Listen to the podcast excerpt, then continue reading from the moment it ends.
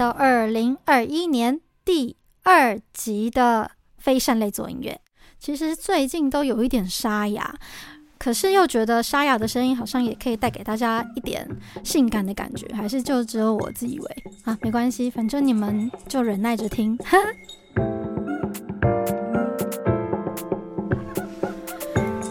今天要不要延续上一次的主题呢？可能大家也忘了我上次在讲什么了。上次好像就是有一点愤世嫉俗，在讲我讨厌的人的特点。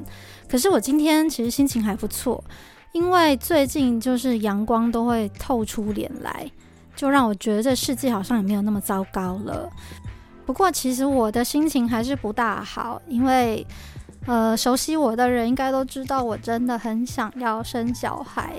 可是呢，就是他就是不来，他就不来，那我又很孬，因为我听到人家做什么人工啊、试管，听起来都好可怕。那身为娇生惯养、不肯吃苦的我，要如何去忍耐那些痛苦呢？但最近因为真的很多人在劝说我，呃，就跟我说，其实也没有那么痛啦，其实也没有那么难，就让我开始有那么一点点的。小心动，而且我有去问过那些冻卵的一些机构，其实大部分给我的建议都是，呃，其实你现在这个年纪也不用再冻了啦，冻了大概也没什么太大的屁用。这样，就是说我现在的卵子也都已经很老了，就是随着我的年华已经老去了，所以现在的卵子冻起来也没有太大的功用，还是就是用现有的。最好是直接还是可以，嘣，然后就肿了，然后我就可以怀孕了。而且呢，现在又即将要到二月，如果二月能够怀孕的话。那我就可以有射手座的小孩。我人生最大的梦想，不是最大的梦想啊，就是关于生孩子这件事情，就是我最大的心愿是有一个射手座的小孩。因为我个人真的非常非常非常非常的热爱射手座，虽然我自己不是，可是我碰到的射手座的朋友，不管是男生还是女生，每个都好可爱，然后都很有趣，而且呢，大部分射手座的人。应该说我很幸运，我碰到的射手座的人其实基本上都很善良，都不会有什么心眼，而且真的就嗯比较简单。那他们就是情绪来得快。走得也快，大部分都是很乐观的，很少会碰到那种阴阳怪气，或是那种有话都不说出来，偷偷压抑在心里面恨你。我碰到的射手座都是不爽，他就直接不爽给你看，不会在里面偷偷观察你啊，怎么样？或是他们有问题就会问，有什么不解，有什么有什么觉得搞不懂的地方，他们就是会直接问，不会自己在那边猜忌。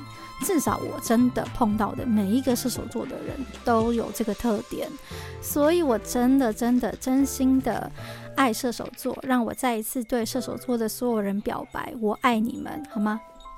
好，我也不知道为什么会变成对射手座表白的一个开头，但是因为你们知道的就是我每一次在录。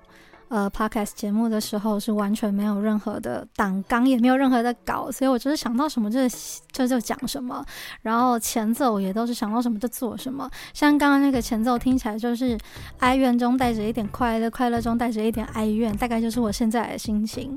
快乐的部分大概就是最近的工作真的相当相当的忙碌跟疲惫，可是伤心的部分也是最近的工作非常的忙碌跟疲惫。我好像在讲废话，但是这是事实，好吗？就是当你工作忙到一个一个状态的时候，你就会觉得，我是不是现在应该要躺在床上，然后休养生性，好好的养身体，才能够顺利的生孩子，然后养尊处优的过日子就好，就不要再想这么多。可是没有办法，因为我今年。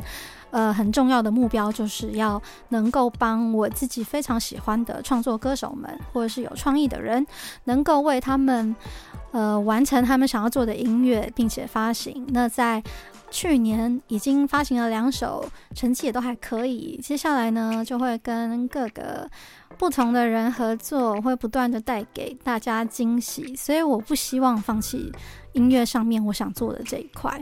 那这当然是非常的费心力。费时间，而且要去跟每一个不同的歌手磨合，并且我希望能够帮他们都量身定做，能够做出非常有品味，并且非常符合歌手本身特质的歌曲。因为我一直觉得做音乐的本质应该是要，呃，用你音乐里面的真诚度去感动所有人，对吧？我相信跟我同业的人一定都有这么想着。那当然，可能我们也必须要考量到一些商业，就是呃，毕竟歌曲还是要让大家听到，它还是要流行，所以嗯、商业的考量跟品质上面的顾虑，还有原创的重要性，我都希望现在新开的这个公司都能够去呃，用最单纯的心去实现。所以呢。没事，不要来找我合作，好不好？我还是非常欢迎，呃，各位制作人或者是各位金主们，如果有制作案想要给我做的话，我都还是欢迎光临。可是，呃，我觉得有些东西，我希望能够让其他的人来做。比方说，我有时候会接到一些舞曲或者是偶像团体的案子，那我就会直接介绍给别人，就是。我认为有哪些年轻的制作人能够做这些事情，做得比我更好，更有灵魂？因为确实舞曲跟偶像团体的东西就不是。不是发自我内心的东西，我可能可以做，但是我不认为我可以做的比他们更到位。可是如果是 R&B 啊，或者是比较 Jazzy，或者是比较拉丁的，或者是抒情感人的，或者是有点偏音乐剧的，有一点 Disney 的东西，都是我自己比较擅长的。所以我现在就是。嗯，一方面忙自己公司，呃，在合作的歌手；另一方面就是在接这些案子。那我觉得现现在很幸运的是，有蛮多案子都是我自己觉得很好玩，也都是我自己内心非常想做的东西，也是我擅长的东西。所以我觉得，呃，目前在工作上面是呈现忙碌，但是很满足的状态。那至于生小孩这个事情，真的是。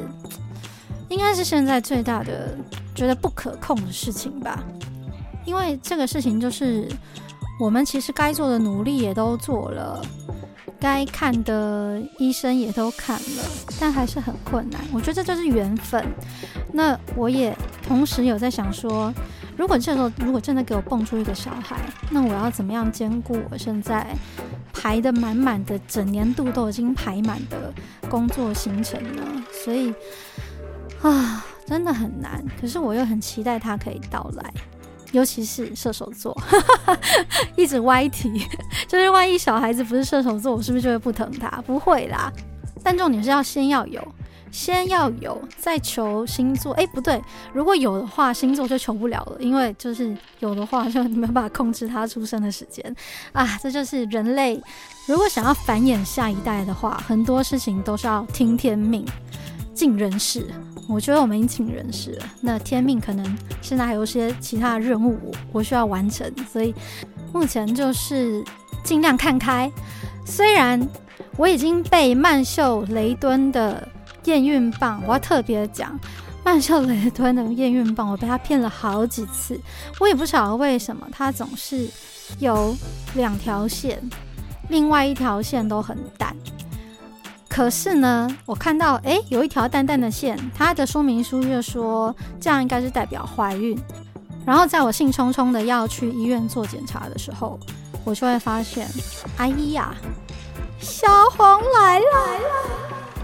然后我就会又陷入无穷无尽的轮回里，就是为什么验孕棒要骗我？为何？为什么要骗我？可是我还蛮幸运的，因为我的。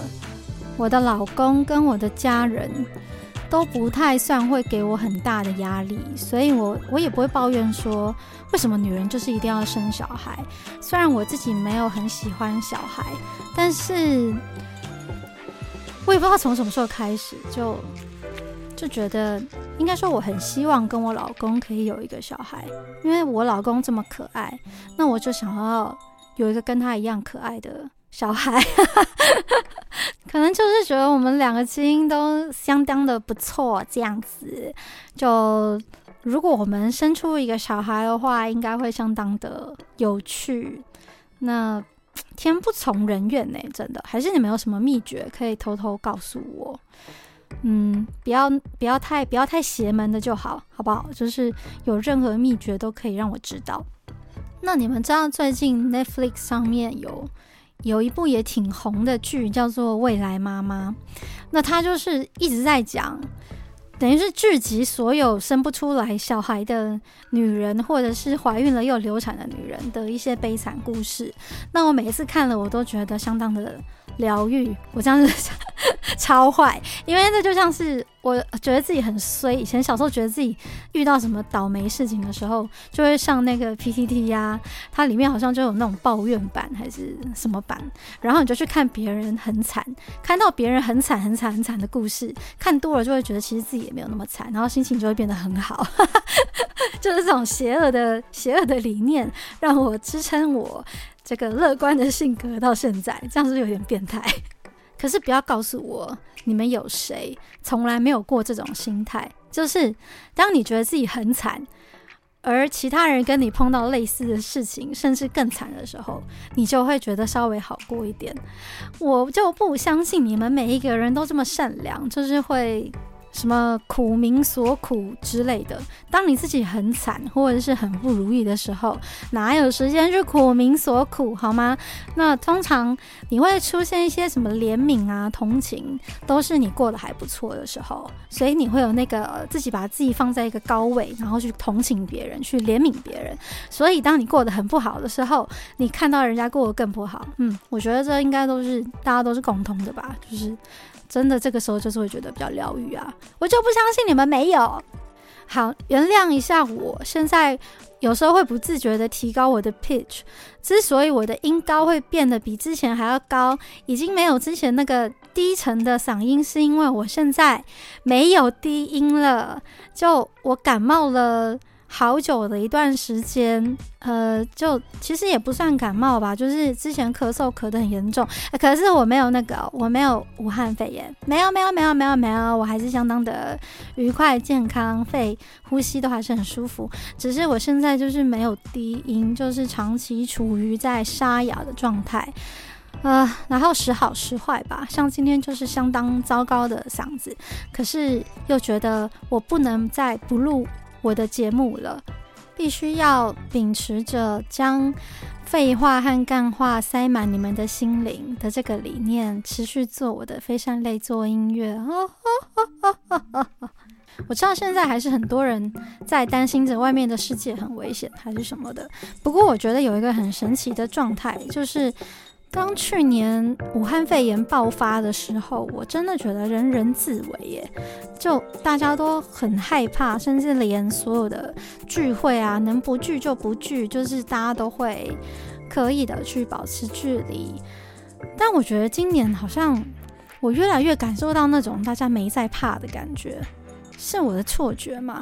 因为我觉得最近大家对于，比方说。桃园出现了本土感染这个事情，还是觉得好像也没有太严重，所以我觉得是不是大家已经习惯那种，就是反正反正这个病毒就是它一直在变，一直在变，然后它一直在传染，一直在传染。我甚至还有朋友来找我的时候就说：“呃，其实我觉得我已经免疫了啊。”我就说什么？